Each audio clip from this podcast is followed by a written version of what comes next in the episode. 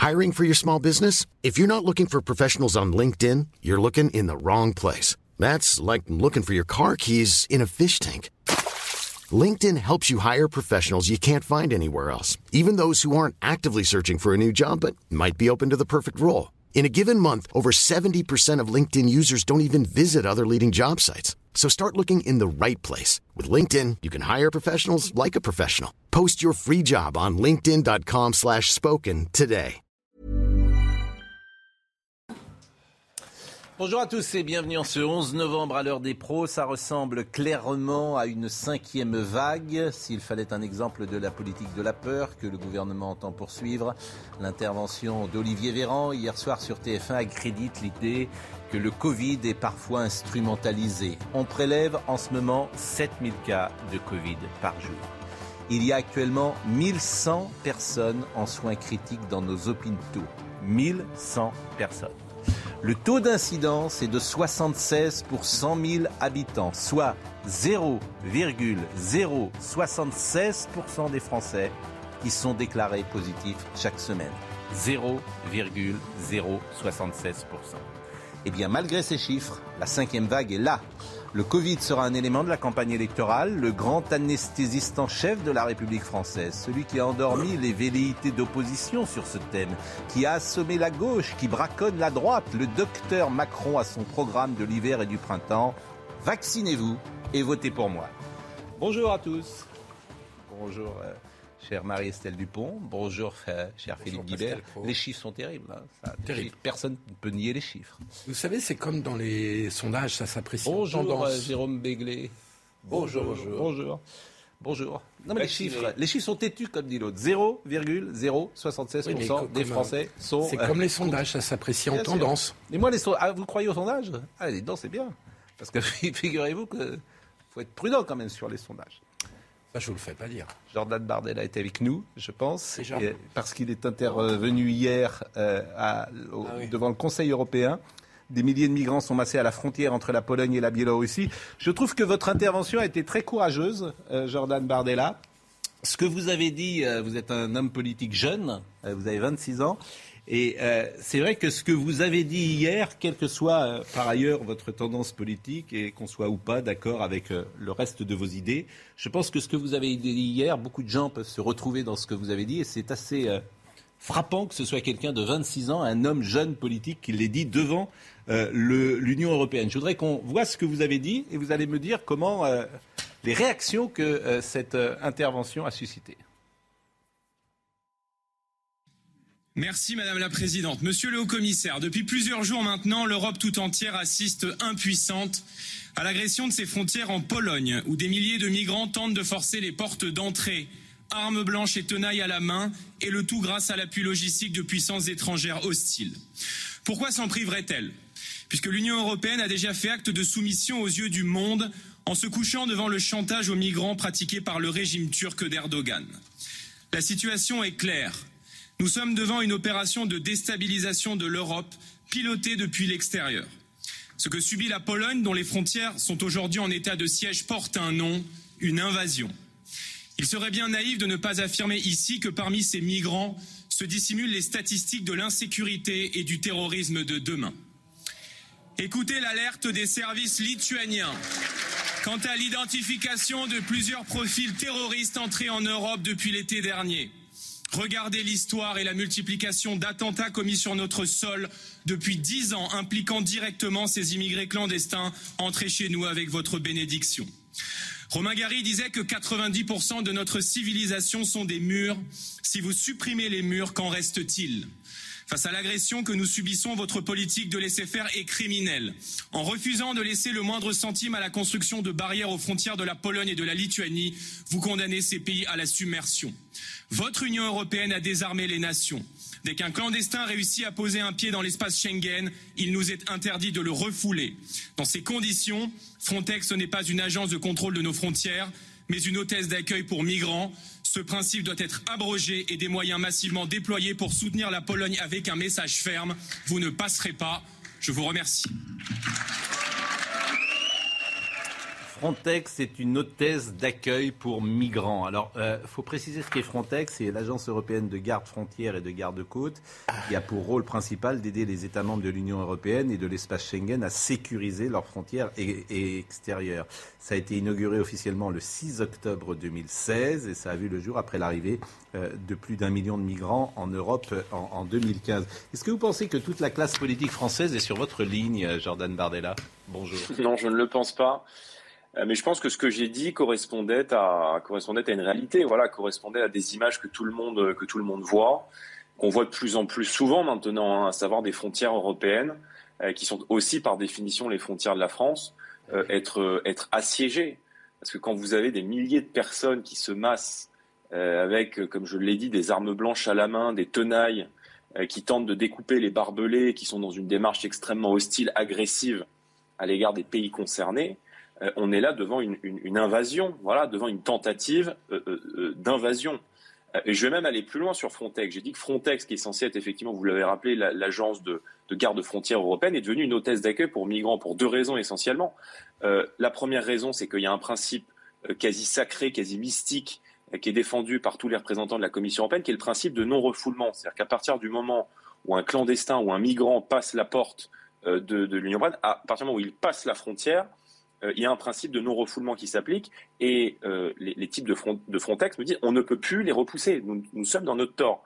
Et un deuxième principe qui est quasiment idéologique. Je vous rappelle que Frontex est poursuivi par la Commission européenne. Il y a une enquête qui a été diligentée par la Commission européenne pour avoir refoulé des migrants à la frontière espagnole et en mer Égée à la frontière avec la Grèce. Parce que ce qu'on vit là avec euh, la Pologne et la Biélorussie, on l'a déjà vécu il y a quelques mois avec la Grèce où Erdogan utilisait les migrants à la, frontière avec la Turquie euh, comme une arme de chantage diplomatique. Et l'Union européenne se soumet à chaque fois. Jean-Claude Dacier. Non, je partage l'essentiel de ce qu'a dit M. Bardella hier à Strasbourg. Je crois en tout cas que c'est une affaire grave, très menaçante pour l'Europe. Je ne dis pas que ce fera exploser l'Europe, mais ça peut la mettre dans de graves difficultés, parce qu'on y verra une différence, voire une divergence de point de vue dans diverses capitales. Je pense qu'il y a quelques pays qui vont assez vite réclamer qu'on laisse entrer ces migrants et qu'on les accueille comme on doit accueillir les êtres humains en difficulté. Il y aura beaucoup d'associations qui vont faire et dire la même chose. Et face à ça, vous avez une Pologne qui est très, très, très ferme, très rigide sur les principes qui sont les siens et qui sont largement partagés aussi par un grand nombre d'Européens, qui est ils n'entreront pas. En même temps, vous avez des images tous les soirs qui vont finir par euh, euh, frapper au cœur un certain nombre de gens. Et je, pense que la situation d'aujourd'hui peut évaluer de toute façon très défavorablement pour l'unité européenne.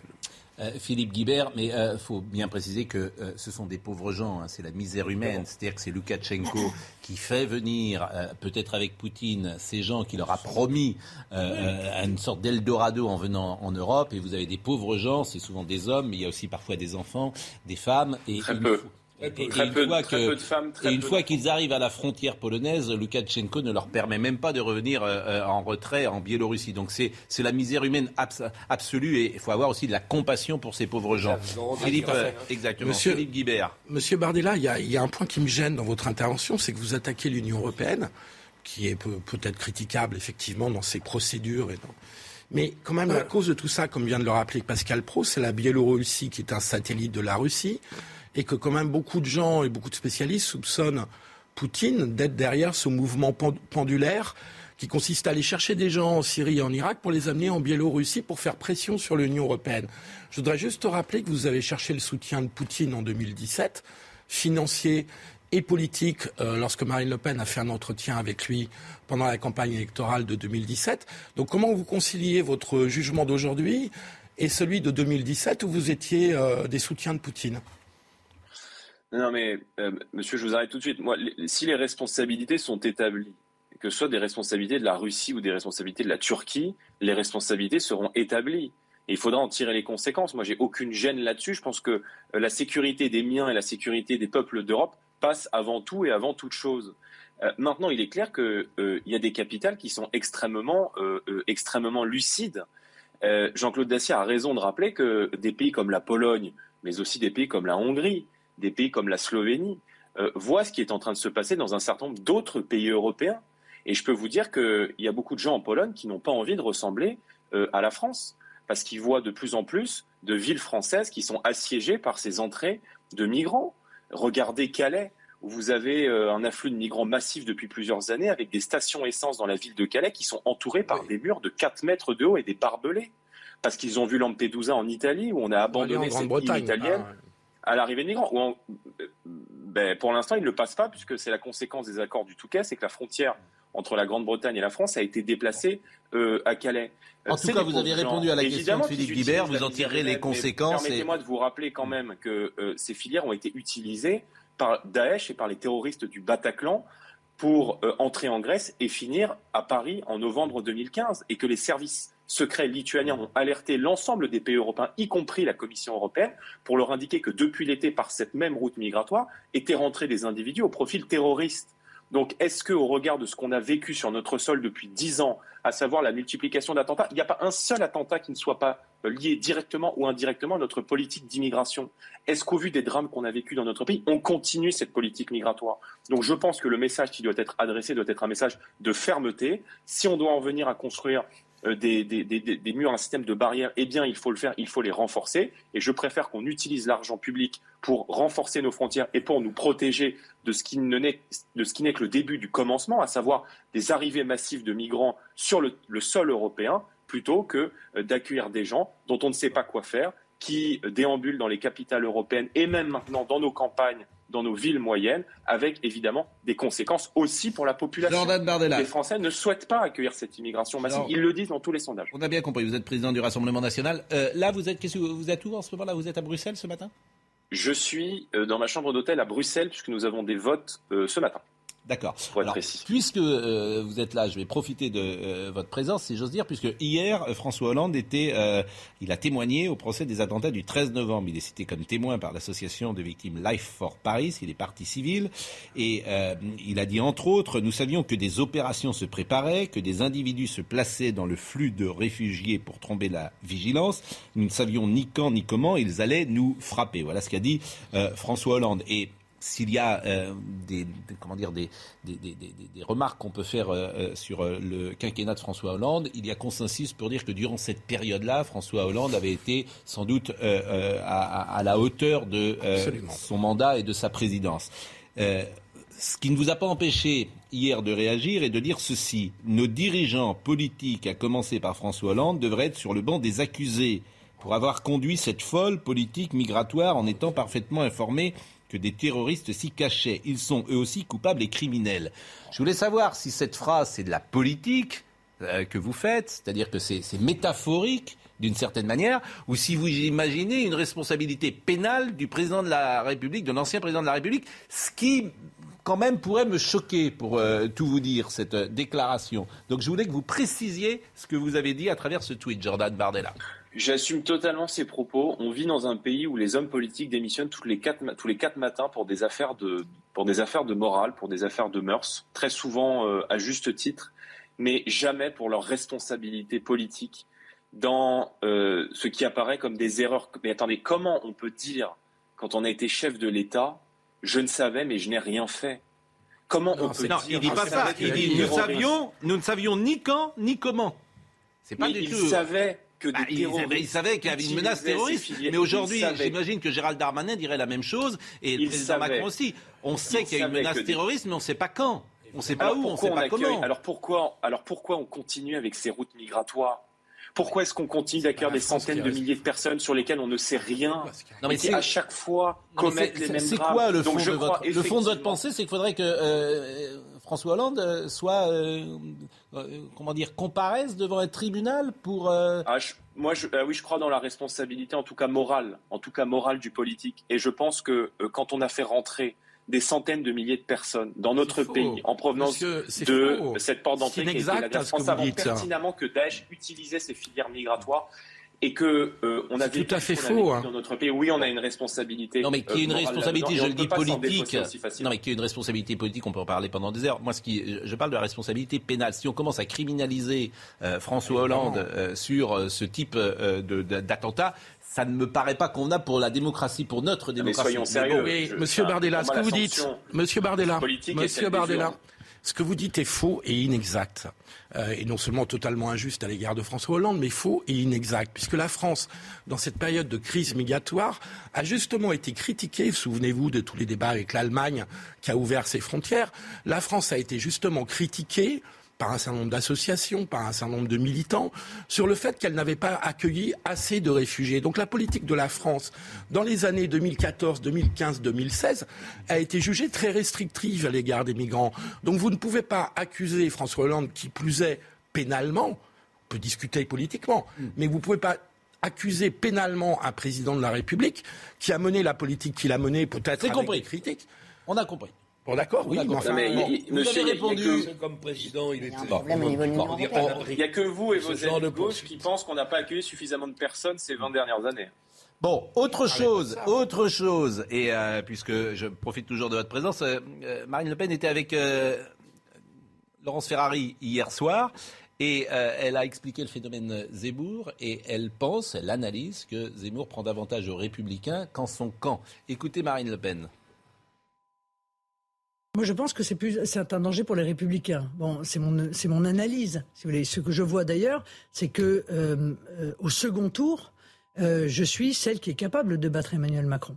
Donc euh, la promesse d'Éric Zemmour, et c'est cela probablement euh, qui euh, sera en réalité son plafond, c'est que la promesse d'Éric Zemmour de faire mieux que Marine Le Pen au second tour, eh bien cette promesse n'est pas remplie. C'est aussi simple que ça, c'est-à-dire dans l'intégralité des études qui sont faites, il fait moins bien que moi, donc il a moins de chances de pouvoir battre Emmanuel Macron.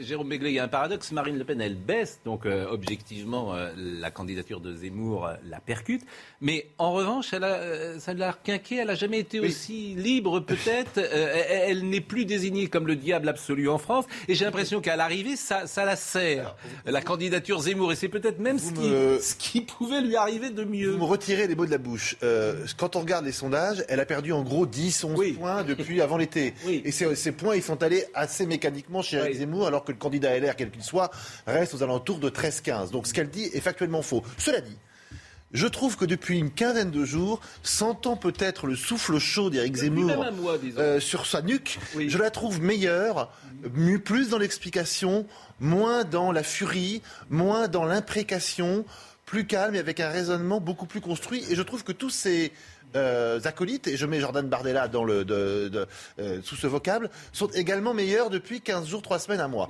Donc ça, se trouve que la concurrence est... saine, la preuve, vive le libéralisme et vive le capitalisme. Je, pas euh, la concurrence améliore tout le monde. Je dirais pas qu'elle était dans la furie.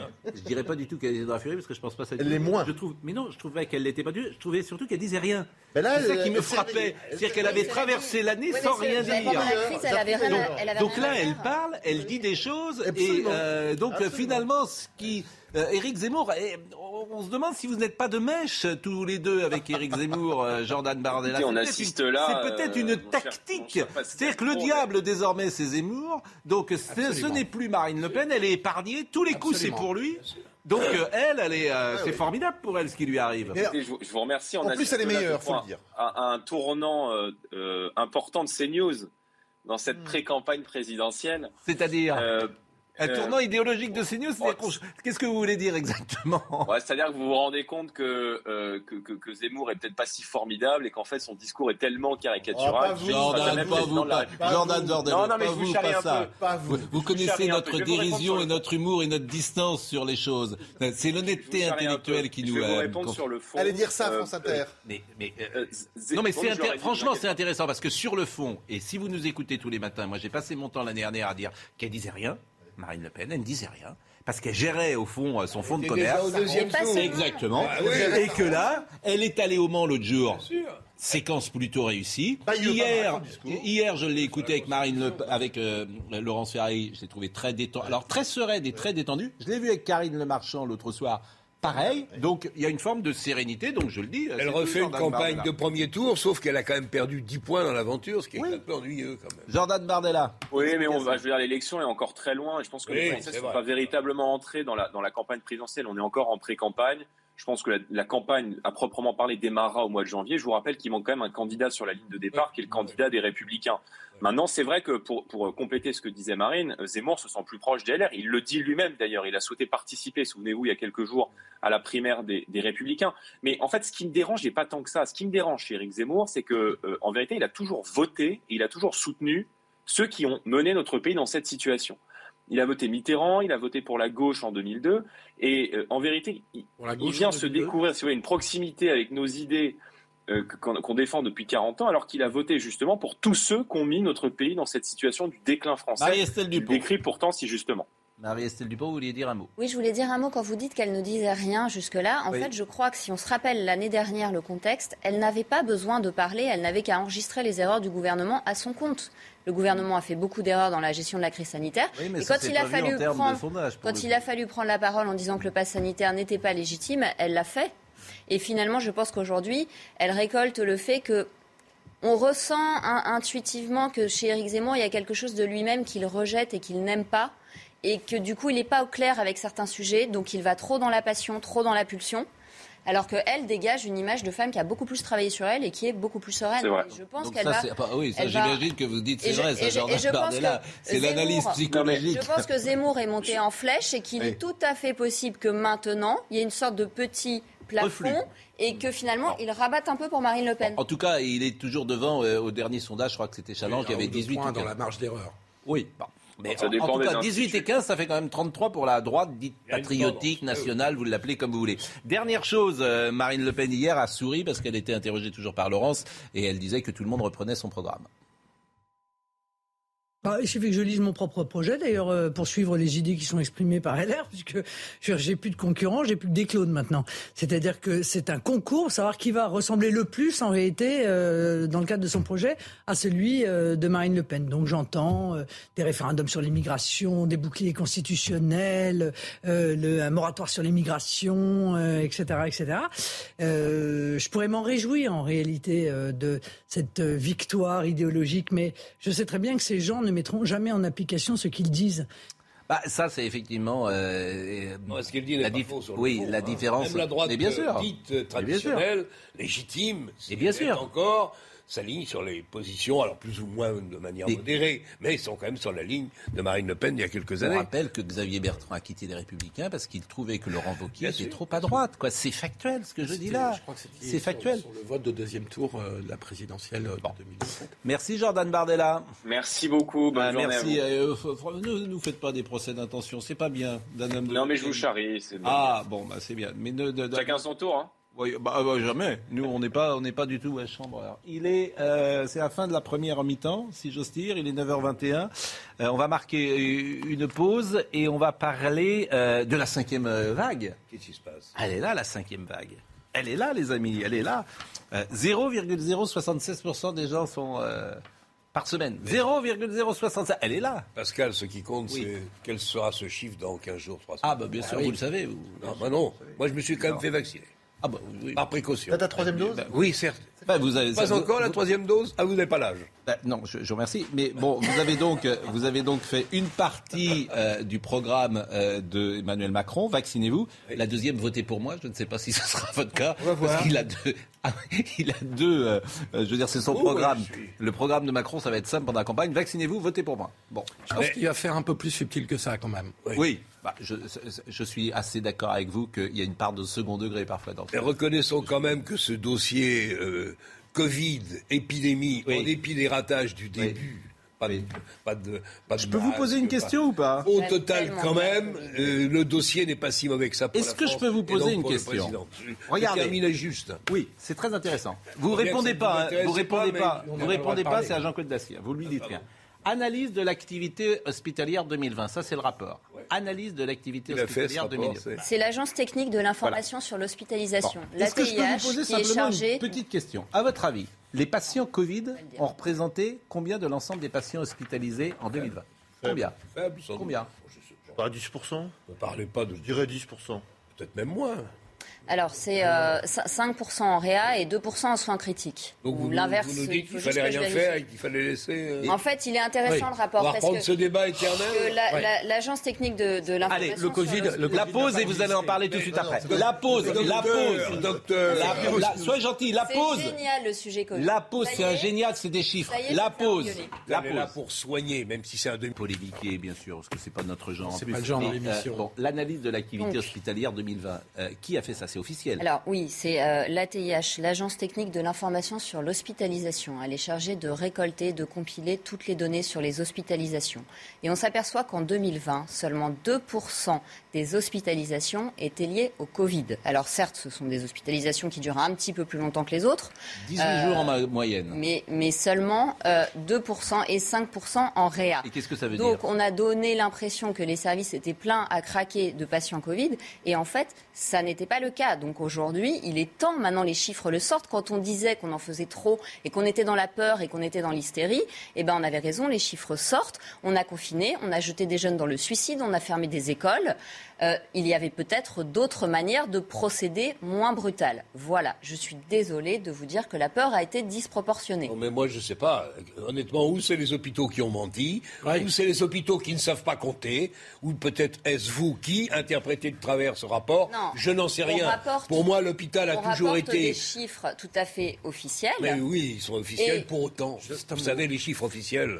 je voudrais dire. Ah non, Jean-Claude, là, moi j'ai les chiffres là. Au cours il y a 218 000 218 000 patients. Attendez. Parce que, les gens des hôpitaux s'expliquent tous les deux. Je veux dire, est-ce que je peux vous donner simplement. Mais ils se sont expliqués, c'est ça. C'est ça. Bon, ben alors moi, je vous donne les. nous a raconté des cracks. Je vous donne les chiffres. je... vous donne les chiffres. aussi, as remarqué. S'il vous plaît. S'il vous plaît. 218 000 patients ont été hospitalisés pour prise en charge de la Covid en 2019. 218 000. Les patients représentent 2% de l'ensemble. Ou 20 20. 2020, les amis. Ah non, vous avez dit 2019. C'est pour ça que vous avez dit 2019. 218 000. En 2019, vous avez dit. C'est 2020. Alors, si j'ai dit 2019, je me suis trompé.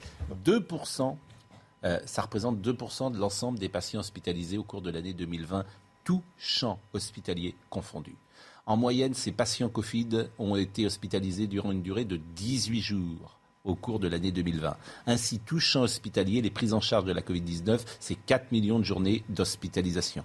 Un patient hospitalisé pour la Covid-19 sur 5, un patient sur 5 est décédé au cours de son hospitalisation. beaucoup, Parmi l'ensemble des décès hospitaliers survenus au cours de l'année 2020, 11%, 11% des, euh, ont concerné des patients Covid. Vous me suivez sur l'ensemble des décès, 11% Est-ce que bon, voilà, c'est tout. Qu'est-ce que vous voulez que je vous dise? Pascal, parce que j'ai aucune question. Moi, j'ai une question parce que ce qui nous manque pour apprécier ces chiffres, c'est d'avoir le volume euh, habituel de l'hospitalisation. Parce qu'encore une fois, vous allez encore dire que je suis le professeur Bernard, mais toute personne qui a fréquenté l'hôpital avant le Covid savait déjà que l'hôpital était dans une situation catastrophique. tous les hivers. Et, l'éléphant au milieu du salon que personne ne veut voir, c'est que alors qu'il y avait ce problème tous les hivers, on n'a fait que fermer des lits. Et quand je dis fermer des lits, c'est pas seulement un lit, c'est aussi une infirmière. Oui, absolument, parce qu'on manque de, personnes qui veulent aller travailler à l'hôpital. Donc l'hôpital était. Ah non, alors je vais vous expliquer. Attendez, laissez terminer. Si je peux terminer mon propos.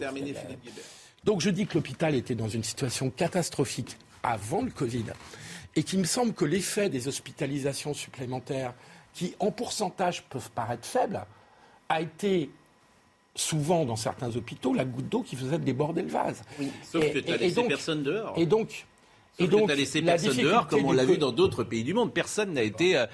C'est-à-dire que personne n'a été. Euh, oui, oui, vous avez raison. Ah, euh, mais n'empêche, le, problème de fond derrière tout ça, c'est la situation de l'hôpital. Absolument. Et moi, je suis très frappé d'une chose dans cette pré-campagne présidentielle, c'est qu'on sort d'un an et demi. santé. Personne n'en parle. Pas de la santé. À part Juvin, à part Juvin. On parle pas de la santé. C'est l'angle mort d'Olivier Véran. Au classement de l'OMS, au classement de l'OMS en 2000, la France était, l'hôpital français était numéro un mondial. Aujourd'hui, l'OMS fait plus ce type de classement, mais dans tous les classements internationaux On est entre 11e et 26e. C'est pas une question d'argent, et c'est pas une question de gens qui ne veulent pas travailler à l'hôpital. Euh, c'est que l'argent est mal alloué. C'est-à-dire que l'argent que vous payez en tant que contribuable et potentiellement en tant que patient à l'hôpital est alloué à des postes administratifs. Ah Rosine Bachot a donné, avec la loi euh, HTSP, que j'arrive jamais à prononcer euh, sur les territoires, la santé, les patients, tous les pouvoirs à la bureaucratie. Ce qui fait que maintenant, il y a des médecins qui sont de purs administratifs, qui ne soignent pas, qui sont de purs bureaucrates, très contents de ce petit choper des postes de président de commission, etc. et puis les médecins qui ont envie de soigner n'ont plus de pouvoir, sont en burn-out et mettent trois mois à avoir Sauf une autorisation. peut-être quelques exemples inverses, rares et trop rares sans doute. Euh, vous avez raison. par exemple, l'hôpital de Valenciennes, par exemple, où on a délégué et laissé du pouvoir euh, je termine, le vrai pouvoir à un certain nombre de patrons de services. Non, mais je peux m'en aller. Hein, non, mais vous aviez terminé, on a compris. Non, je n'avais pas terminé. Donc, il y a à Valenciennes une expérience pilote où c'est 5% du budget qui est alloué à l'administration. Résultat, euh, on soigne beaucoup mieux, il n'y a plus de chaos, il n'y a plus de burn-out, les soignants ne s'en vont plus. et en plus, on fait des bénéfices. Oui, c'est vrai. Et en plus, on fait des bénéfices. Ah, mais je suis tout à fait d'accord. a publié un livre remarquable. Remarquable. C'est pas moi qui veux défendre l'administration. Hein, il y a 35% des gens qui n'ont jamais vu un malade dans la PHP. Bon, on avance. Dernier mot. À la PHP, euh, je voyais des préfabriqués dans la cour pour rajouter des postes administratifs, alors que les infirmières passaient déjà 4 heures par jour sur 12 heures derrière Aucun désaccord entre nous là-dessus. Ce rapport dit une chose intéressante, c'est que pendant 6 mois, la politique de la France a été confisquée par la PHP qui a imposé sa politique sanitaire, sa politique médicale, sa politique de soins et a imposé tout le reste de la politique. C'est vrai. Et que quand vous entendiez des représentants de la PHP, des mandarins de la PHP, ils vous expliquaient que quasiment demain matin, on allait mourir dans les couloirs d'un hôpital parce que vous n'étiez pas pris en charge ou mal pris en charge. Et c'est vrai qu'aujourd'hui, quand on prend un peu de recul, on peut se dire tout ça pour ça. Voilà. Justement, bon, plus les on change, on avance, on avance, on avance. C'est plus les mandarins, c'est les bureaucrates. L'hôpital, qui sont quand même les mandarins, puisque c'est eux qui ont le bah, pouvoir. Sont les nouveaux mandarins. L'hôpital roule sur la tangente. Non mais tu vois l'hôpital fonctionner quotidiennement, tu as l'impression que le truc peut dérailler et que ça repose sur relativement peu de choses. Ça, c'est mon vécu de patient. Allez, allez, on avance. Je suis d'accord. On avance. Euh, Olivier Véran hier. Olivier. Olivier, mais c'est intéressant, mais Olivier Véran hier, bon, on voit bien qu'il y a quand même une politique de la peur, pardonnez-moi de vous le dire comme ça, politique de la peur. Qui écoute encore Olivier Véran, puisqu'il est démenti trois mois plus tard par le président de la République, donc ici. non mais trois mois plus tard. Ah bah, mais enfin, ça vous choque pas ou... En fait, c'est ça. honnêtement, ça vous choque pas que le 26 août ils disent euh, le pass sanitaire ne euh, sera pas corrélé à la troisième dose et que le, président dit, ça vous choque pas ou? Ben moi ça me choque. la parole publique ne vaut rien, mais bon, ça c'est mon bon. Non, mais rien ne vous choque vous. Mais entre le 26 août et novembre, il s'est passé deux trois petites choses quand même. Et dans ces cas-là, entre le 26 août et le 15 novembre, qu'il y ait des évolutions dans une épidémie, ça me paraît. Euh, entre le 26 août et il y a eu des évolutions entre le 26 août et aujourd'hui. Ah, rien. Vous êtes sérieux Rien, rien. Qu'est-ce qu'il y a eu Qu'est-ce qu'il y a eu Qu'est-ce qui a changé Qu'est-ce qui a changé entre le 26 août et aujourd'hui bah, tu as une baisse des cas euh, constante jusqu'au 15 octobre. Et puis depuis le 15 octobre. Philippe, ça veut dire que le 26 août, on ne pensait pas qu'il y aurait une cinquième vague. Donc ils, estimaient encore, comme il y a un an et il y a un an et demi, c'est pas sérieux. Terminé. C'est pas sérieux. Là, vous n'êtes pas sérieux. Ces gens-là n'apprennent pas de leurs erreurs du passé. Franchement, vous n'êtes pas sérieux. Le Covid, c'est un bénéfice secondaire. C'est super ah quand on ne parle pas des autres problèmes, en fait. Vous n'êtes pas, vous n'êtes pas sérieux. La vérité est, mais vous êtes tous pareils, c'est-à-dire que vous êtes anesthésiés. Ah, mais je sais ce que c'est. Pardon. Non, mais oui. Je sais ce que c'est d'exercer le pouvoir. Je l'ai vécu pendant des années. Oui. Les politiques peuvent dire, quand tu es au pouvoir, les politiques peuvent dire des bêtises parce qu'il y a des choses auquel tu te sens obligé de répondre parce que tu as une pression des médias. Ça a sans doute été le cas de Véran, qui a voulu rassurer tout le monde en disant on va pas toucher au pass sanitaire fin août. C'était une bêtise Mais de le dire. Mais il faut pas vous sentir obligé de défendre Olivier Véran. Hein. je défends pas avançons. Olivier Véran, je défends avançons. la fonction gouvernementale. Quand tu as eu quatre vagues, tu peux peut dire que c'est pas impossible qu'on ait une il cinquième. Imprudent. Il a ah, été d'accord. avançons. Nous sur le mot imprudent, si vous voulez. Oui, avançons. Et écoutez ce qu'il a dit euh, hier, mais ça veut dire qu'aujourd'hui, à parole politique, ce qu'il dit, il est peut-être imprudent et puis ça va changer. Non, soyez gentil, Philippe. Euh, je veux dire, il faut qu'on l'écoute. Là, vous parlez tout le temps. Donc, écoutons ce qu'il a dit à l'Assemblée, ce qu'il a dit au Sénat hier, Olivier Véran, au Sénat. Le pass sanitaire, c'est quoi? C'est que lorsque vous rentrez dans un lieu public avec du monde, notamment un lieu fermé, vous avez un moindre risque d'être contaminé vous-même et de contaminer les autres. Donc si on considère qu'au bout d'un moment, la protection conférée par le vaccin est moins importante, il est logique, du coup, de restreindre l'accès au pass sanitaire. Donc à quand la suppression du pass sanitaire, eh bien aujourd'hui nous faisons face à une recrudescence de l'épidémie. C'est certainement pas le moment de se poser la question. Je fais juste une remarque. Euh, pour les plus de 65 ans, ceux qui se sont fait vacciner deux fois et qui refuseront la troisième dose, nous sommes d'accord, qui refuseront la troisième dose, ils seront traités exactement comme ceux qui ont refusé complètement la vaccination. C'est-à-dire qu'ils n'auront plus de passe sanitaire. quand même extraordinaire. mais alors pour la grippe, chaque année vous faites vacciner. Vous, C'est-à-dire que vous dites pas, j'ai eu mon vaccin l'année dernière, donc je ne fais pas cette année. Peu importe, je, je, fais simplement cette remarque entre guillemets de bon sens. C'est-à-dire que tu vas traiter ceux qui ont fait deux doses qui ont deux doses. C'est tout, c'est factuel ce que je dis, c'est pas polémique. Raison. Et ne vous inquiétez pas, ne vous inquiétez pas si vous avez peur, l'Union européenne a prévu sept doses par Français, enfants compris. Donc est-ce que, vous serez vacciné autant de fois que On peut faire cette remarque qu'on a réussi à se vacciner en France et quand même à limiter fortement l'épidémie à partir du moment où il y a eu une contrainte. On peut le regretter. Moi, je le regrette. J'aurais préféré que les gens aillent se faire vacciner sans qu'on leur mette un peu l'épée dans le dos. Ça recommence là avec le discours du président de la République et l'obligation de la troisième Exactement. les gens sont en train de prendre rendez-vous. Les gens sont en train de prendre rendez-vous. Moi, je regrette qu'ils auraient préféré qu'ils y aillent directement. Je suis d'accord avec vous.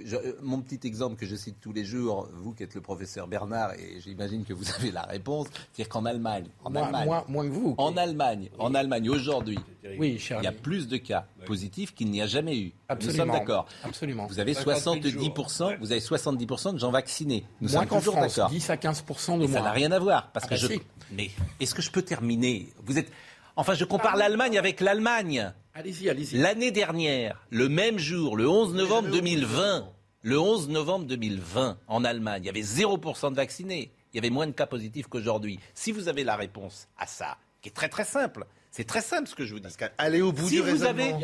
vous, arrêtez votre laquelle, à la moitié. Et si laquelle bah, Il y a une réponse qui est de constater qu'en Allemagne, toutes les informations qui en te le disent, c'est que les personnes qui sont touchées et qui finissent à l'hôpital sont non vaccinées. Voilà. voilà. Et c'est pas du tout ça. Ça n'a aucun rapport avec les cas positifs. La vérité, c'est quoi ce que je veux vous dire? un rapport. Mais rien du tout, puisque c'est des cas positifs dont je vous parle.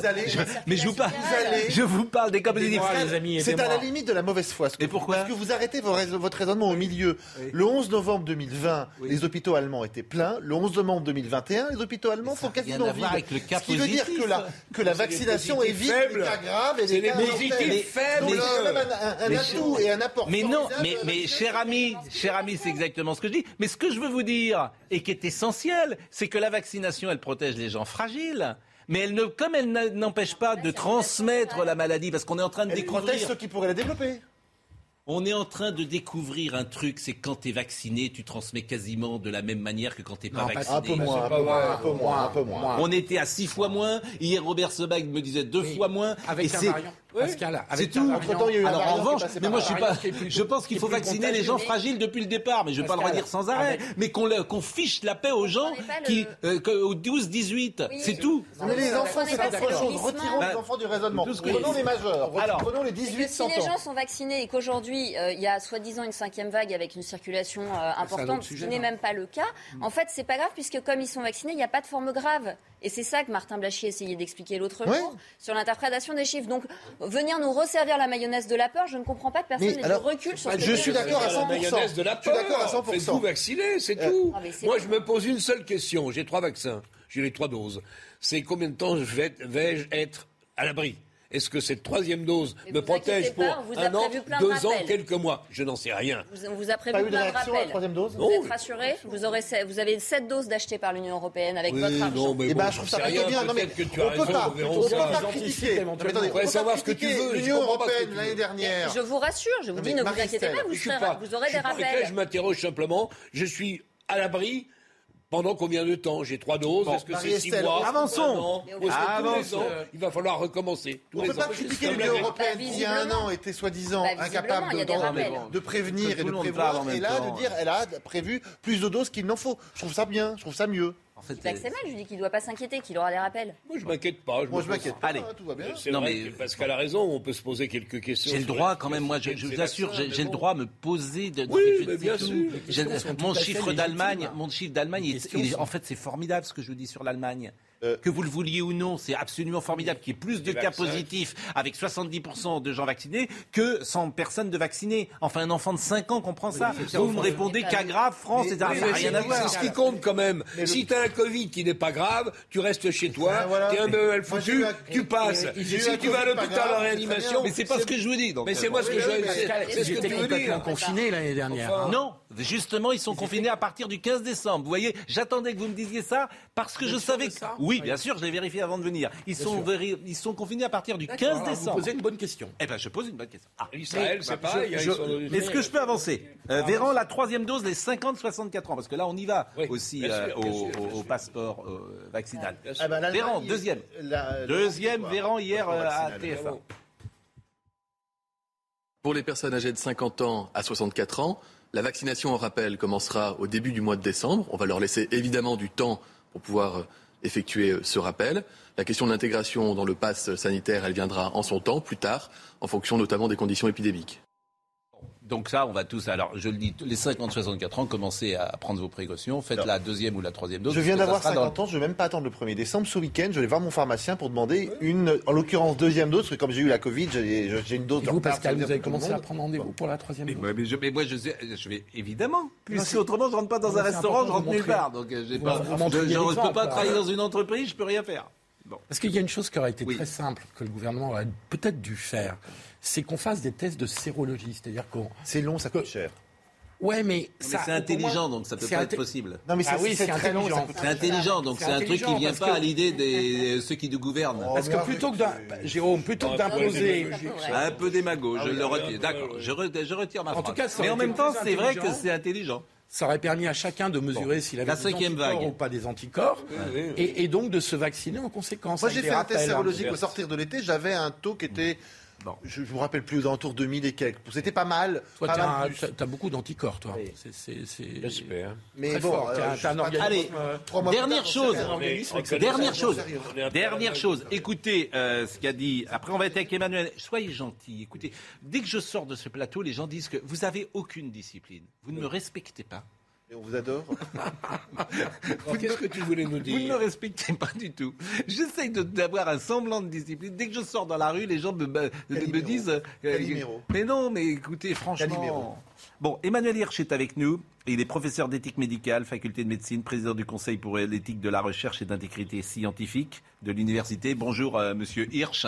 Euh, je vais vous interroger euh, immédiatement, mais je voudrais qu'on voit d'abord ce qu'a dit Olivier Véran sur la cinquième vague. Et vous, ce qui vous choque, c'est que, effectivement, euh, la troisième dose euh, pour euh, comment dire doit être faite en fonction de l'âge et vous dites que effectivement c'est une rupture d'égalité. mais écoutons d'abord ce qu'a dit sur la cinquième vague qui est là selon Monsieur Véran. Ça ressent clairement au début d'une cinquième vague. La circulation du virus s'accélère, 40% de plus en une semaine. C'est ce que nous avons connu lors des précédentes vagues. La grande différence, c'est que parce que nous sommes massivement vaccinés, parce que nous avons le pass sanitaire, parce que nous respectons les gestes barrières et qu'on se protège les uns les autres, on peut passer cette vague comme on a passé la quatrième. voilà. Bon. Euh, donc, Monsieur Hirsch, euh, bonjour. Euh, vous, nous avez écrit, vous m'avez écrit ceci hier. Vous m'avez dit, euh, les personnes âgées de plus de 65 ans qui n'auront pas accepté la troisième dose vaccinale le 15 décembre se verront retirer leur passe sanitaire et ce n'est pas anodin. Les propos compatissants et faussement protecteurs à l'égard des personnes qui, réduites à la catégorie et à la détermination d'un âge, sont assignées à un ordre sanitaire répressif qui n'est pas imposé à d'autres ne sont pas acceptables. Une personne ne saurait être caractérisée en fonction de son âge, écrivez-vous. Je rappelle que vous êtes professeur d'éthique médicale, monsieur Hirsch. Bonjour. Bonjour, Pascal Pro. Ce qui me choque, en fin de compte, euh, c'est pas qu'on propose à des personnes qui ont 65 ans et plus une vaccination. C'est pour euh, leur intérêt. Et euh, ça serait d'ailleurs dramatique qu'on ne le considère pas aussi comme prioritaire du fait de certaines vulnérabilités.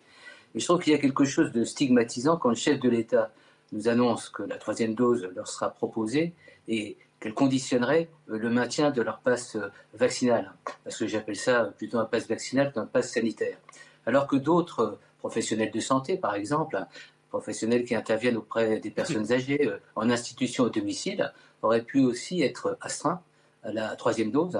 Donc, encore une fois, euh, c'est pas euh, le fait de proposer la troisième dose qui me choque, c'est de la conditionner et de stigmatiser une population en, particulier, dont j'observe que pour les personnes au-delà de 65 ans, 94% d'entre elles se sont déjà fait vacciner, ont des deux doses de vaccin, au regard de 74,8% de la population française.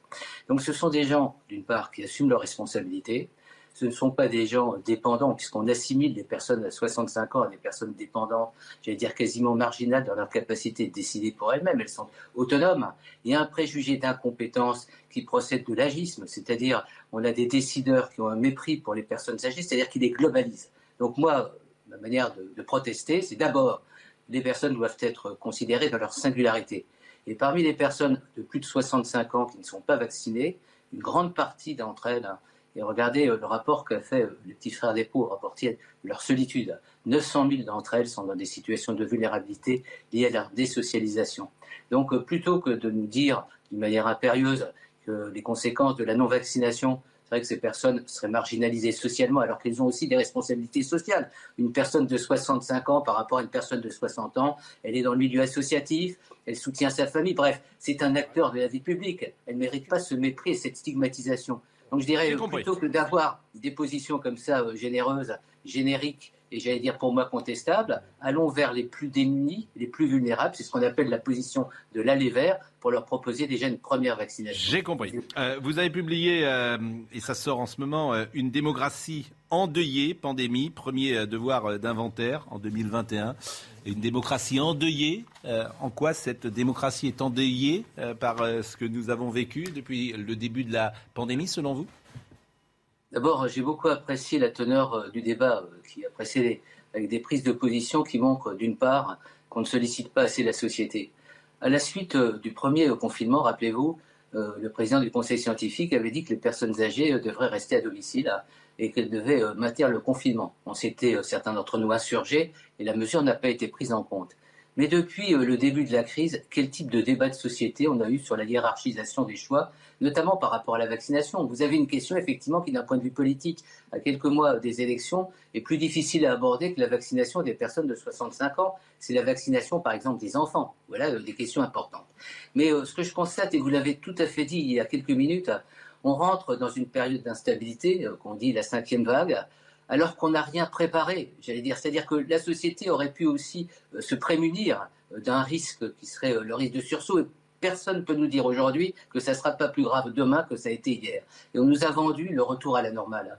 Et ce retour à la normale, pour moi, est un retour à la normalité pour des raisons politiques. Est-ce que les enjeux de santé publique priment sur des enjeux électoralistes? Et ce qui m'inquiète, et ça a été dit aussi tout à l'heure, et je vous remercie de l'avoir dit, au regard de ce qu'on entend euh, du débat euh, politique préélectoral, ces questions fondamentales qui ont marqué la société, qui l'ont transformée, qui l'ont travaillé à l'intérieur, elles ne sont absolument pas présentes. On parlait tout à l'heure de l'hôpital. La pandémie, c'est pas uniquement la réponse hospitalière, c'est la mobilisation de la société, c'est les réponses apportées aux plus vulnérables. Donc pour euh, dire pourquoi je dis que c'est une société endeuillée, d'abord on a perdu des personnes, mmh. elles nous manquent. Aucun hommage public n'a été rendu aux victimes de la Covid-19, pour prendre un exemple précis. Endeuillé parce qu'on a une espérance démocratique. Sur le terrain, il y a des gens, les anonymes, ce qu'on appelait euh, les invisibles de la société, qui ont défendu notre démocratie comme jamais. On aurait pu en faire quelque chose dans le débat électoral en disant notre démocratie est moins, j'allais dire, faible qu'on ne le pense, et beaucoup plus entreprenante avec une volonté d'agir et de produire, de créer. Voilà, donc l'endeuillement, si vous voulez, il est multiple factoriel. Eh bien, merci beaucoup, euh, Monsieur Hirsch, et je renvoie donc euh, à votre livre, Une démocratie endeuillée. Euh, on va parler. Vraiment, merci beaucoup, Charles Prats, cartel des fraudes. Euh, les nouvelles révélations du juge Pratt sur des dizaines de milliards annuels de fraude fiscale et sociale, on va le recevoir dans une seconde. Ça, c'est un sujet qui nous intéresse. Je le sais. On va. pas encore lu celui-ci, mais c'est formidable. On va rendre sa liberté à notre ami Jérôme Béglé, qui, si on l'a bien compris, cette première heure, a rendez-vous pour sa troisième dose. Non, je, vais prendre un. Mais vous, à cette heure-là, c'est. Vous, à cette heure-là, c'est la dose de Ricard, d'habitude. mais vous riez de la diffamation dont je suis dans Vous, vous êtes déjà à la troisième dose. Philippe, je me vengerai. Vous êtes d'habitude à cette heure-là. Dans le Ricard, c'est plus tard. Vous vous trompez parce que je n'aime pas l'anis. Donc je- évidemment, je ne bois pas de Ricard.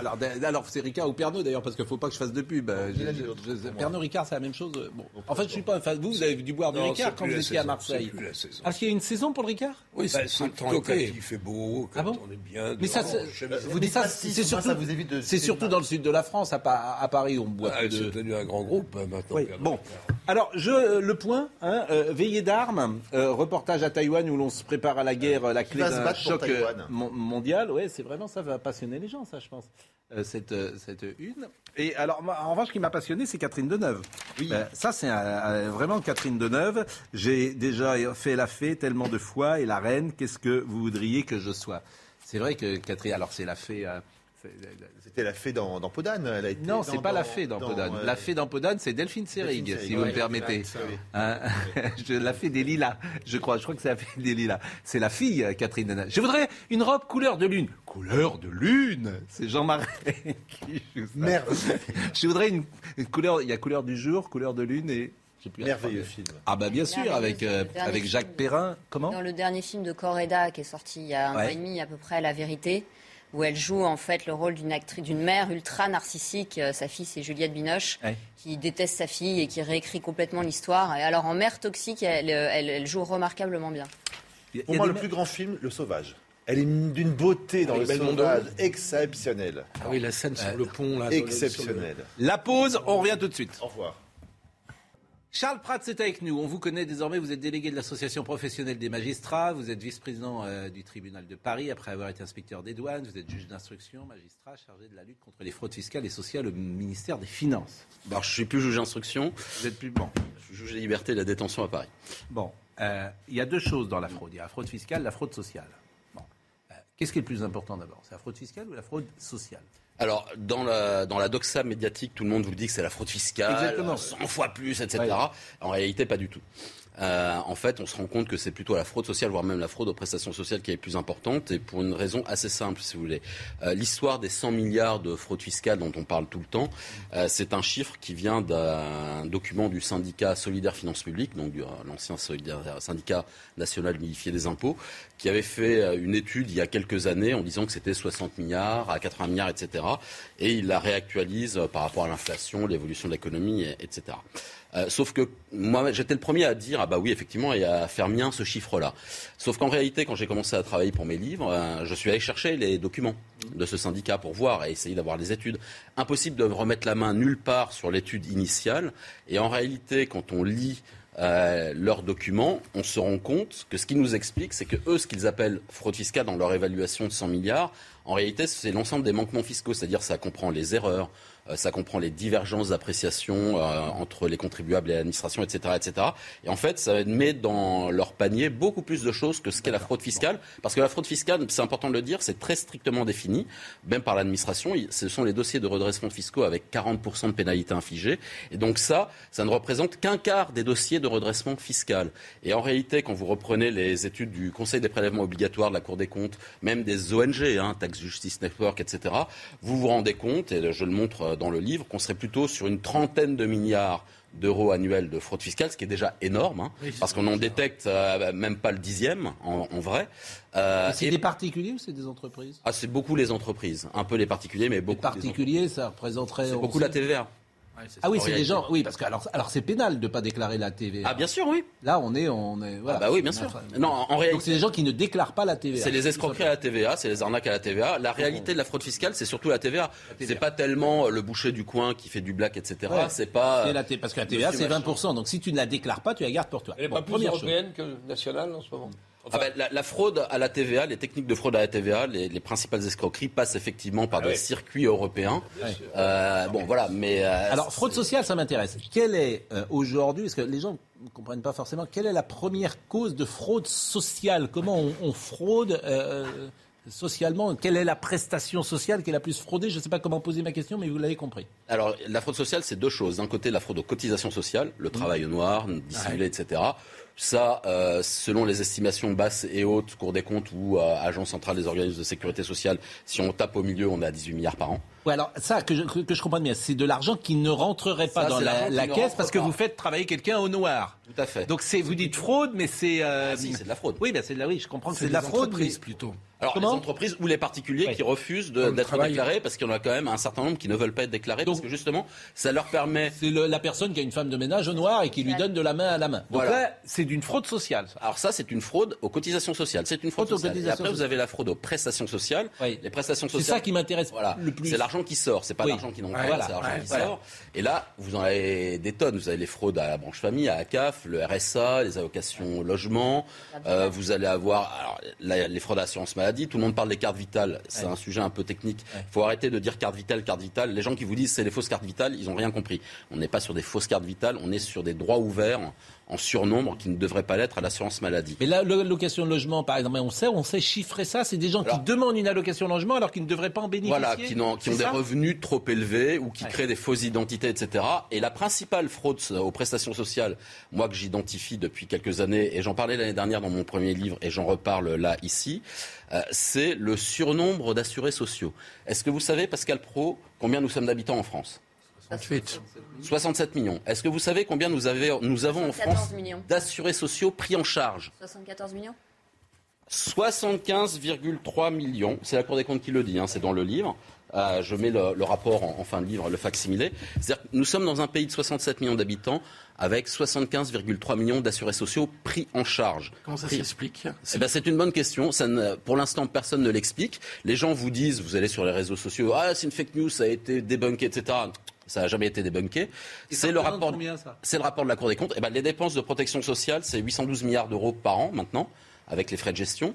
Donc, euh, bah, vous faites le calcul, on est 67 millions, mais 75 millions de personnes prises en charge. Euh, si vous faites une règle de Ça 3, représente 10% à peu près? on est euh, quasiment là-dessus, oui. Donc, euh, quel est le chiffre que vous avez donné 812 milliards d'euros de prestations donc, il y sociales aurait donc ça voudrait dire qu'il y a 80 milliards de fraudes. Il y a, il y a 10%. des, il y a 80 milliards, c'est ça? il y a plusieurs dizaines de milliards d'euros sur lesquels on peut se poser des questions. Moi, si vous voulez, c'est très grave ce qui Ouais. se passe. Oui. La Cour des comptes vient de nous le dire. Moi, quand j'ai fait mon premier livre euh, l'année dernière, on était à quasiment 74 millions, effectivement. Et en fait, la Cour des comptes est venue dire non, non, c'est 75 millions 300 000 assurés sociaux pris en charge pour 67 millions d'habitants. Et donc, la Cour des comptes, quand elle fait un rapport comme ça, elle demande aux administrations de s'expliquer. Mmh. Et bien là, la sécurité sociale et l'assurance maladie ne se sont pas expliquées. Elles n'ont pas répondu. C'est-à-dire que la Cour des comptes dit, bah voilà, vous avez 75 millions 300 000 personnes prises en charge. Il y a des 60 rapports parlementaires, il y a des enquêtes parlementaires, il y a des. euh, Quelles sont les hypothèses. Quelles sont les hypothèses d'explication? Parce que moi, je comprends pas. Eh ben, on, on est bien d'accord. Les hypothèses d'explication. Alors vous avez. Des fausses cartes, c'est des gens qui. Non, euh, des fausses cartes, c'est des- identités. Ouais, Alors ouais. il peut y avoir des fausses identités. Vous avez des gens qui sont à l'étranger, qui ne sont pas dans le recensement des 67 millions, qui peuvent légitimement prétendre à être dans la sécurité sociale Ouais. française. Euh, les retraités euh, qui sont à l'étranger, euh, les Et gens qui sont à la français. caisse, Et qui sont pas français. forcément. Vous pouvez avoir des étrangers qui sont partis, qui ont bossé, qui sont repartis chez eux dans leur pays d'origine pendant leur retraite. Il n'y a pas de problème. Vous pouvez avoir les gens qui, les Français, les expats qui sont à la caisse des Français de l'étranger, qui eux à ce moment-là cotisent et peuvent être dans le système social. Mais vous, vous avez Comment on fait en tout cas pour les contrer ah bah c'est une bonne question. Il faut tout remettre à plat. Vous Oui. avez les gens par exemple qui vont avoir des droits ouverts alors qu'ils ne devraient plus les avoir. Et puis vous avez toutes les fausses identités. Ça on le sait, on l'a vu, des gens qui se créent des Bon, fausses identités. Comment on fait alors? Comment on fait? C'est quoi les solutions? Sur sur cette Parce que le, problématique. le gouvernement, il le sait, ça, j'imagine. Mais bien sûr, ça fait des années qu'il le sait, et qu'il ne fait rien. Mais pourquoi il fait rien C'est pas son Bah, c'est- intérêt de rien bah, faire. il Ça, faut- je- difficile ou quoi Pardon C'est difficile, c'est impossible. Alors, non, ça prend du ça temps. coûterait plus cher que ça ne Non, non, non, bien sûr que non. Là, Et c'est pas une intérêt délibéré, c'est pas une volonté délibérée de Bah, rien écoutez, mais faire. posez-leur la question. C'est une. Ah, euh, moi, je me pose la question. Vous, vous c'est avez fait l'enquête. Bah oui, c'est- vous aux journalistes. C'est quoi votre analyse Moi, mon analyse, c'est que il y a au niveau politique et surtout au niveau de l'administration un refus de reconnaître les choses parce que ça fait des années qu'on le sait. Euh, cette, cette histoire, euh, je ne l'invente pas. hein. En réalité, moi, je le savais depuis au moins 2013, depuis Ça un dépend de quel de ministère générale des Ça dépend de quel ministère? Euh, ça dépend des affaires sociales, santé et de Bercy. Euh, mais si vous voulez, cette histoire des 75 millions d'assurés sociaux par rapport aux 67 millions d'habitants, c'est un scandale phénoménal. Il faut tout remettre à plat. Ça veut dire, en fait, réimmatriculer tout le monde, resécuriser l'identité sociale par la biométrie. Alors, les gens, ils vous disent carte vitale biométrique, mais c'est pas que la carte vitale. Parce que la... Donc, ça, ça serait la solution. Bah, la biométrie, oui. On passe par la biométrie. Donc, Monsieur Pro, vous revenez, euh, on ben, vérifie que c'est bien vous. Ben, pourquoi vous on le fait pas, ça Et puis voilà. Pourquoi on le fait pas ah ben pourquoi on le fait pas C'est pas très, c'est pas très compliqué. On non, est capable de vacciner tout le monde. Non, on est capable. Dans ce surnombre. Mais on est capable de vacciner tout le monde. On est peut-être capable de faire ça. Alors, on cotise ou il cotise pas Ça, on ne le sait pas. J'ai une question. Ouais, il y a beaucoup de choses qu'on Est-ce sait. qu'il serait possible qu'il y ait des droits ouverts sans que des remboursements soient effectués? Parce que par exemple, c'est des personnes décédées. Alors, il y a des droits ouverts sans que des remboursements soient effectués. Si on prend de l'assurance maladie, là, je vous ai mis le rapport aussi dans le livre, on a très exactement 66 800 000 personnes qui se font rembourser des soins chaque année. C'est-à-dire quasiment 67 millions, quasiment la population française. Ce qui est intéressant, c'est que la Cour des comptes nous donne un sondage euh, qui dit que 16% des gens ne vont pas voir le médecin chaque année. Donc en gros, on a 16% de la population qui ne consommerait pas des soins chaque année. Ce qui signifie qu'on a 15, plus de 15% des gens qui viennent se faire rembourser, qui ne sont pas censés être sur le territoire, et donc c'est une espèce de tourisme médical. 15% donc il y a un marché noir. C'est énorme. Et les dépenses d'assurance maladie, c'est 300 milliards, c'est 200 milliards d'euros par an. Donc vous êtes toujours magistrat, je le précise, parce que c'est marqué ex-magistrat. Non, non, je suis toujours magistrat. Euh, voilà, c'est, vous êtes toujours euh, magistrat. Mais il y a quand même une enquête qui a été euh, diligentée contre vous? Ah oui, ça, ben, à cause de ça, vous savez. Ouais. Non, mais c'est intéressant. Il y a une enquête qui est faite, mais enquête qui est faite par. Alors, enquête administrative à la demande de Monsieur Dupont-Moretti, de sa directrice de cabinet, du garde des sceaux, pour violation du devoir de réserve. Vous voyez, donc je, je suis vice-président de mon syndicat de magistrats. Le nom de lui, c'est. Ah, je, non, mais... je, suis secrétaire national de l'UDI. Oui, c'est intéressant de le dire quand même. je suis membre du bureau national d'un parti politique, oui. et on vient me dire que je n'ai pas le droit de parler. Mais vous savez pourquoi? Parce qu'en fait, ce, ce livre-là. Ce que j'explique là, c'est 75 millions d'assurés sociaux. Et c'est Éric Dupont-Moretti qui a commandé, oui, bien sûr. commandé, euh, commandé cette euh, enquête. Elle sûr. a été commandée quand? Alors c'est une enquête, euh, moi on m'en a informé fin juin, a priori ouais. c'est une enquête qui a été commandée euh, mi-mars. Mmh. Je suis bien informé, hein, vous voyez, ouais, bien sûr. Ça tout le monde ne sait pas ça. Euh, et qui a comment et qui s'est déroulé là, qui est en train de se dérouler. Ouais. Alors pourquoi cette enquête? C'est très clairement euh, pour euh, me faire comprendre qu'il faudrait que j'arrête de parler. Un peu, oui. Voilà. Et, et, si vous voulez, c'est que vous êtes plutôt à droite, ce qui est bah, pas si fréquent. Je suis secrétaire national du parti centre droit de l'UDI en charge de ces problèmes-là. Ce qui n'est pas si fréquent dans la magistrature. Ah bah c'est comme ça. Peut-être qu'effectivement ça gêne. Bon. Mais si vous voulez, ce qui les embête très clairement, c'est que ça, ça c'est un livre qui peut faire perdre Macron à la présidentielle si le sujet vient dans la présidentielle. Parce que cette histoire, vous avez tous compris, 75 millions d'assurés sociaux pour 67 compris. millions d'habitants, ça pose un vrai sujet. Mais, mais ce que j'explique aussi, c'est que par exemple sur la fraude fiscale, on en parlait tout à l'heure, les résultats de la fraude fiscale, du contrôle fiscal, ont été divisés par deux depuis 2017. C'est-à-dire que depuis 2017, euh, on sanctionne deux fois moins les fraudes fiscales en France. Donc rien que sur ces deux sujets-là, si on commence à l'expliquer au public, vous allez comprendre qu'il va y avoir un problème et qu'on va venir poser des questions sur le Philippe Guibert et après on, on va parler d'autre chose parce qu'on a deux autres sujets. Vous avez dit une, trente, une, trentaine de milliards de fraudes fiscales, mm -hmm. 18 milliards de cotisations sociales manquantes par fraude des entreprises et la fraude sur les, cotis, sur les prestations alors, c'est quoi C'est une cinquantaine de milliards? Moi, je pense qu'on est sur une cinquantaine de milliards d'enjeux de fraude. Donc 50 plus 18. On est sur 100 milliards. Plus 30, ça fait 100 milliards. Hum Lâchons le gros mot. Est-ce qu'il y a un lien avec l'immigration? Non contrôlée alors, pas de l'immigration légale, sur la l'immigration illégale et incontrôlée. Oui. Alors sur la fraude aux cotisations sociales, oui, puisque vous avez une grande part une bonne partie de la fraude aux cotisations euh, sociales, euh, donc travail noir, etc., qui est en lien avec l'emploi d'étrangers sans titre. Oui. Donc là, ce sont des sans-papiers qui secteurs, travaillent. Hein. Voilà, oui, tout à fait, le BTP, la restauration, ah, etc. BTP, restauration, donc il y a un vrai lien travail noir, immigration, et sur les prestations sociales, on a un lien effectivement euh, entre l'immigration et la fraude aux prestations sociales, qui n'est pas la majorité. Moi, je l'estime entre un tiers et la moitié de la problématique parce qu'on sait que sur cette histoire des numéros de sécurité sociale, euh, en plus euh, de gens surnuméraires, euh, on a moite-moite à peu près, on aurait 2 millions et demi à 3 millions de gens nés à l'étranger qui seraient en surnombre dans le système, puisque vous savez que nous avons 8 millions 400 000 personnes nées à l'étranger en France, et sur ces 8 millions 400 000 personnes nées à l'étranger en France, vous en avez 12 millions 400 000 qui bénéficient de prestations retraite. Charles Pratt. 4 millions de plus. Cartel des fraudes, euh, c'est à lire euh, et, et c'est intéressant. Dans les petites infos que j'ai repérées euh, aujourd'hui, alors malheureusement j'aurais aimé vous passer la séquence, mais c'est compliqué pour des euh, histoires de droit. Euh, sur France 5, c'était avant-hier, euh, sur le plateau de C'est ce soir, présenté par Karim Rissouli. Il recevait Franz-Olivier Gisbert pour la promotion de son nouvel ouvrage. Alors, vous avez peut-être vu cet échange assez surréaliste. Histoire intime de la Ve République, c'est ce qu'a écrit Franz-Olivier Gisbert. Et Laura Adler, qui est une chroniqueuse célèbre, dit à Franz Olivier, à deux reprises à l'intérieur du livre, vous dites Moi qui vis à Marseille et qui suis très content de vivre à Marseille, je m'aperçois qu'il y a de moins en moins de Français quand je marche. Franz Olivier Gisbert répond Non, ce n'est pas ce que j'écris, ce sont des gens qui parlent français. Attention Laura Adler dit, laissez-moi terminer.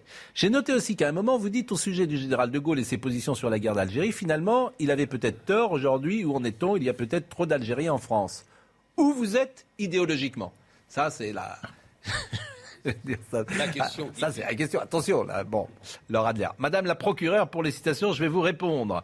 Euh, euh, je ne suis pas procureur, je ne suis qu'une lectrice qui m'étonne de ses propos un peu inquiétants. J'ai sous les yeux la citation, tandis que Laura Adler qualifiait ses propos de graves et tendancieux.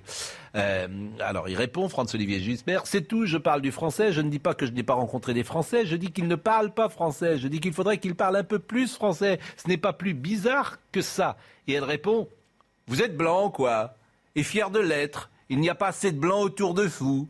Euh, et je trouve que c'est un exemple de. C'est un bon exemple parce que Laura Adler est une grande dame par ailleurs qui a fait beaucoup de choses. Oui. Et elle est dans la dérive de la gauche actuelle, d'une partie de la gauche actuelle. Elle a toujours été. Hein. Non, pas toujours. Euh, où elle pose le, la question en termes de race, hein. alors que c'est pas le propos de, de Franz-Olivier Gisbert. et c'est maintenant la gauche qui revient à la question de la race. Et ça, je trouve que c'est un renversement invraisemblable. Et c'est une perversion des valeurs de la gauche qui est invraisemblable, puisque la gauche, elle est antiraciste au départ. Donc elle ne veut plus entendre parler de race. Et aujourd'hui, c'est la gauche qui remet la question et la notion de race. Elle traite, Gisbert de raciste. Oui, c'est implicitement. Elle lui fait un procès en racisme. Elle lui fait un procès en racisme alors qu'elle pose la question de la langue française, qui est par ailleurs une bonne question. Bien sûr. Et qui n'a rien à voir avec le racisme. Bien sûr. Bien sûr.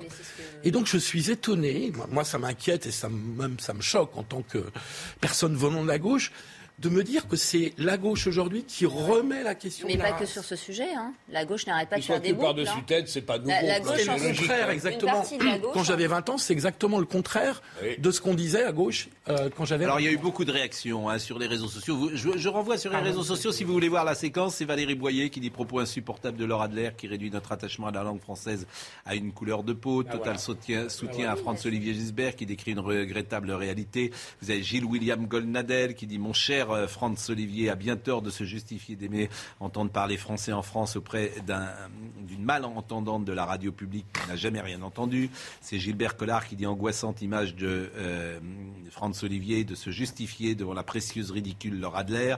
Robert Ménard qui dit scène incroyable. Franz Olivier Gisbert subit l'inquisition verbale de Laura Adler. Éric Nolot. Alors je fais toujours la même remarque. Il y a que des gens de droite qui réagissent. C'est toujours pareil. Il y a que des gens de droite. Nolot n'est pas de droite. Non, Éric Nolot, il incarne la gauche républicaine, mais euh, c'est la, c'est Régis Debray, Éric Nolot. Donc ils sont tous, je- souvent je dis, ils sont tous passés à droite. C'est Alain Finkielkraut, c'est, C'est à droite. bah, ils sont. Ah, il n'ose Non, pas le dire. c'est que- ils votent, ils votent plus à C'est gauche. Éric Nolot, il dit message à Thomas Pesquet, inutile d'aller sur la ligne, le plateau de C'est ce soir fera l'affaire.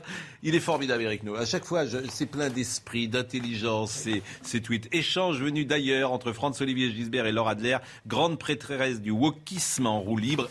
En, plus, moi, ces gens font peur parce que quand elle a eu le pouvoir à France Culture, Eh oui. Euh, Elle l'a eu. elle.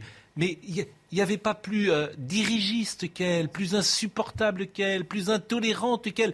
Parler aux gens qui ont travaillé avec Laura Adler à France Culture. Je vous assure, c'est toujours intéressant de parler aux gens avec qui on a travaillé. Parce qu'ils savent tout, en fait. On sait tout quand tu as travaillé avec quelqu'un. Tu sais tout. Tu sais s'il est gentil, s'il est bienveillant, s'il est tolérant, s'il est agréable, s'il est de bonne humeur. Tu sais tout. Mais parler aux gens avec qui a travaillé Madame Adler, c'est des gens d'une intolérance Madame Adler. inouïe. Que- Comment. J'aime bien Madame Adler par ailleurs. Mais- elle a écrit de très bons aussi livres. bien, mais je trouve Elle que ce qu'elle dit là, c'est incroyable. Mais c'est je- une femme qui a beaucoup de culture. Mais, c'est- mais, mais, je- mais, C'est pas je le problème. plus, Mais, mais c'est insupportable. et même choqué qu'elle ramène la question de la race. Mais c'est ce que, mais, mais, mais, ce que Yvan Rioufol appelle le retour de la gauche haineuse, c'est-à-dire qu'il y a toute une partie de la gauche aujourd'hui. Rioufol a jamais vu la gauche. Pas... Il a été obligé de se justifier, Franz Olivier, franchement, mais il était là. Aujourd'hui, je trouve qu'il insulte les valeurs que la gauche était supposée défendre et qui fait des boucles. C'est-à-dire qu'au nom du féminisme, en fait, on prône la haine des hommes, on est dans la vengeance. Au nom du féminisme, on fait la publicité du voile. Euh, et, la gauche est en train de faire des boucles à plein d'étages de la société. Il a de la chance de ne pas se retrouver en justice, parce qu'en fait, quand ça, on va au bout de cette logique-là, ça se finit dans des procès chez nous. Hein. D'ailleurs, si jamais il a un besoin, je lui, je lui conseille mon avocate, hein, Caroline Wasserman, que moi j'ai pour mon histoire d'enquête administrative dont on a parlé, puisque finalement, ce qui m'arrive, c'est un peu la même chose aussi. Euh, et donc moi, j'ai pris le service du barreau de Paris. L'émission, c'est ce soir du service public, mais c'est une propagande tous les soirs, ah quasiment pour le wokisme, l'islamo-gauchisme, ah la gauche, etc. Mais c'est absolument euh, incroyable. Tout ça avec l'argent des Français. Hum mais c'est, moi, je, je, trouve ça absolument. Et vous savez, Pascal Pro, il faut faire très attention. Euh, effectivement, pas prendre ça à la légère, parce que ça commence comme ça dans les médias. Bien sûr. mais, les unis derrière, ça se termine au tribunal correctionnel parce qu'il y a une stratégie. Les universités, les universités, Sciences Po. délétère psychiquement. Sciences Po. Le wokisme est délétère psychiquement. Essayez de faire une interview, de faire euh, une intervention à Sciences Po aujourd'hui, mais vous serez. Ah, mais Pascal Pro, de toute manière, Sciences Po, il, le paye. Sciences Po n'est plus la voie d'accès euh, royale pour aller à l'ENA. Ils ont été dépassés par Paris 1. Voilà. Euh, le niveau de Sciences Po se casse la figure. Et aujourd'hui, quand vous discutez avec des recruteurs, honnêtement, Sciences Po Paris, vous en avez beaucoup qui vous disent Sciences Pipo, on n'en veut plus. Et quand vous lisez une copie, et quand vous lisez déjà à mon époque, euh, dans les années 80. Vous avez un, valeureux euh, étudiant de Sciences Po. En quelle année vous étiez à Sciences Po? 86, 80. Qui y avait dans votre promotion qui a un peu réussi à part vous? Moi. Mais qui y avait Parce que là, c'est non 86, 87. Qui y avait bah, à Sciences Po sur les bancs? Notre ami Philippe Diallo, avec un nom de. Et vice-président de la Fédération française de football. Voilà. Qu'on salue. Euh, Philippe Kolstein, qui est directeur de la Fondation ah Jean Jaurès. Oui. Euh, fait des gens de gauche, donc, déjà. Philippe Gallo, je ne sais pas s'il se reconnaîtrait dans D'ailleurs, quand vous lisez une copie aujourd'hui d'un étudiant de Sciences Po ou d'un étudiant d'une prépa par rapport à il y a 15-20 ans, c'est euh, truffé de fautes d'orthographe, c'est ahurissant. Autre sujet. or, la pensée se structure avec le langage, donc, euh, donc il ne faut pas prendre ça à la légère. Autre sujet. C'est pas, pas un truc de réac, euh, de réac bourgeois de défendre l'orthographe. Oui, et puis c'est la promotion visiblement de Gilles Pujadas, Gilles Pujadas, David Pujadas et Ariane Chemin.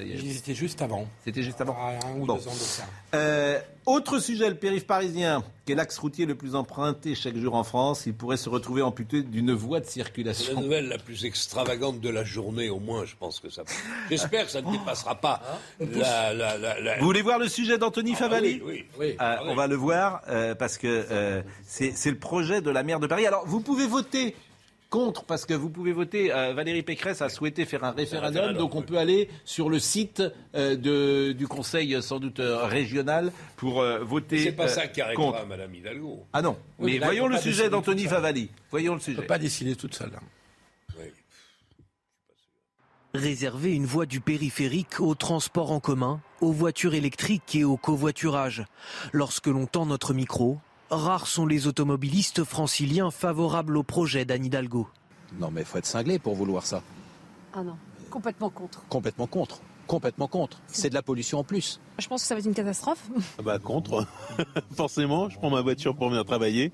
Je suis dans le 77, donc euh, voilà. Très bien, c'est une bonne chose. Et parce que seulement 20% des usagers du périphérique sont parisiens, la région Île-de-France, présidée par Valérie Pécresse, a décidé de lancer sa propre consultation sur Internet pour mieux torpiller le projet. La consultation, elle est essentielle parce qu'elle va permettre de montrer, de prouver, de démontrer, un, que les automobilistes en ont ras-le-bol, et deux, qu'il faut dire stop à ces projets boboisants au quotidien et qui visent à pourrir et à polluer la vie des automobilistes.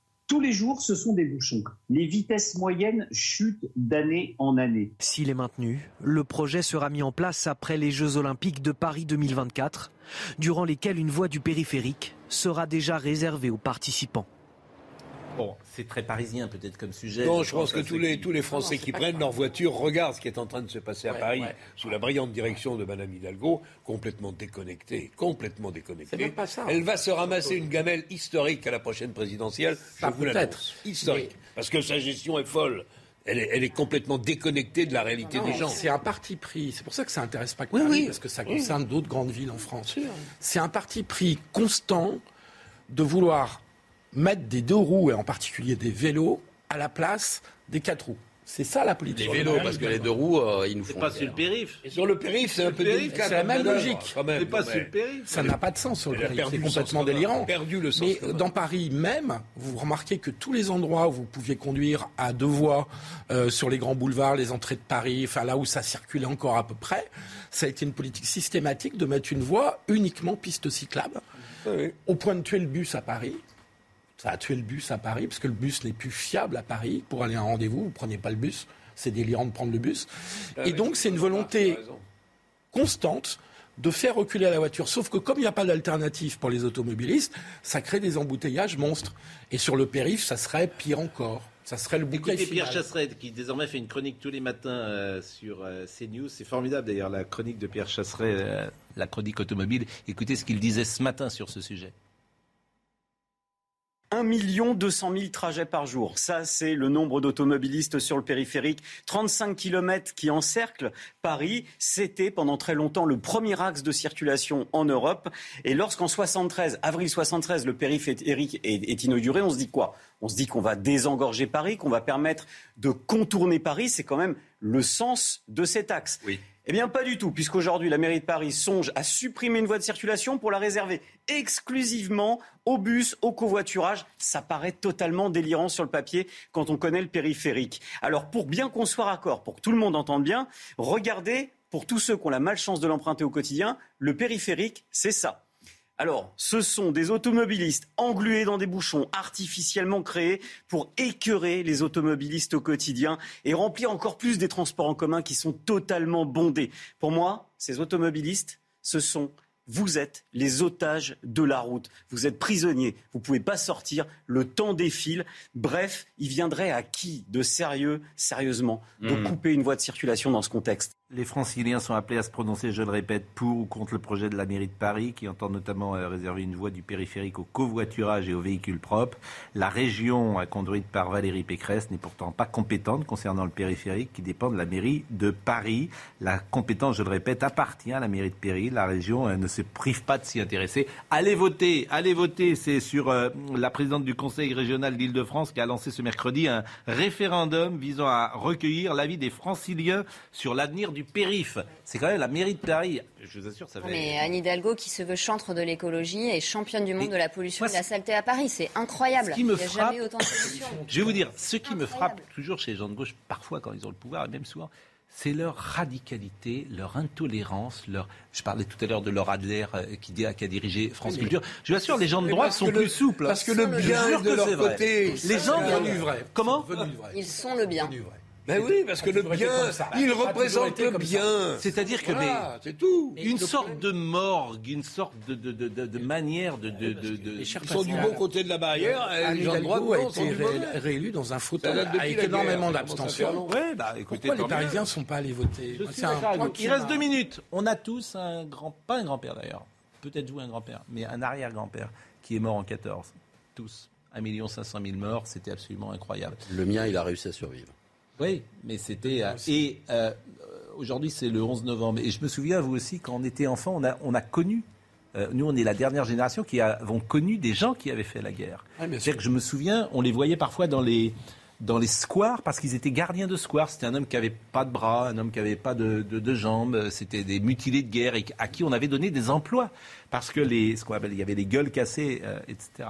Donc euh, là, manifestement, c'est la journée de commémoration du 11 novembre euh, qui va suivre. D'ailleurs, euh, Marine Lançon va peut-être me donner des, des précisions sur cette statue que vous voyez à l'instant dans Paris et on va pouvoir effectivement célébrer donc l'armistice. Ça fait 103 ans, Ouais, l'armistice de 1918.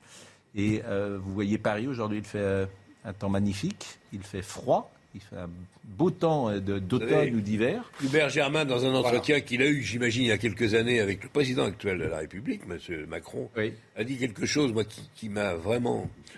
Il a dit à l'époque, à notre époque, quand on s'est engagé aux côtés du général, euh, nous savions tous que nous n'avions que des devoirs. Aujourd'hui, est-il dit, quand je regarde la France, nous n'avons plus, ou nous, nous ne croyons plus n'avoir que des droits. C'est là où est notre problème. Pierre Germain, c'était la France libre de 1940. Je crois qu'il a C'est le raison. dernier, euh, c'est le dernier euh, C'était le compagnon de la libération. des droits sans La chevalerie de parlait de- ça veut dire. Bien sûr. Eh oui. C'était un plaisir je rapp- de- d'abord de recevoir Charles Pratt. Je rappelle son bouquin, Cartel des fraudes 2. Je remercie Audrey Missiraka qui était à la réalisation, Bouka Abella qui était à la vision, Raphaël Lissac qui était au son, Marine Lançon et Marine Mulset étaient en régie avec nous. Merci Marie-Estelle, c'est toujours très intéressant de vous écouter et d'apporter une voix peut-être différente sur ces sujets de société que vous maîtrisez. Je rappelle que vous êtes euh, clinicienne et psychologue. Psychologue, psychologue clinicienne, c'est-à-dire que je ne suis pas psychologue du travail ou psychologue scolaire. Je m'occupe de patients qui souffrent de maladies somatiques et psychiques. Et vous les avez donc dans votre cabinet Euh, et vous êtes un, un- comment dire un- connecté à la réalité. Et ça, c'est c'est ça qui est intéressant. Le 11 novembre, tout de suite, les- la commémoration. À demain, à ce soir.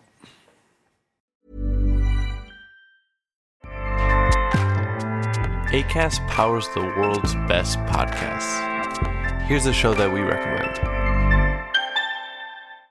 This is Roundabout Season 2, and we're back to share more stories from the road and the memories made along the way. We're talking rest stops, if we're stopping to get gas. You will be timed. you will be for sure. Misguided plans. I grew up in the city, so I have like, you know, a healthy fear of real extreme darkness. this was like wilderness. A lot of laughs. Y'all weird, but you, yeah, you, you were different. Like you were real different, bro. I can't really put my finger on it. and so much more. Just goes to show that unexpected things sometimes are the best when it comes to a road trip.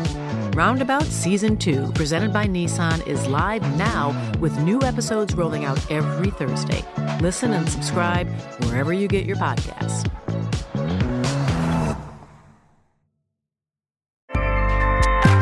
ACAST helps creators launch, grow, and monetize their podcasts everywhere.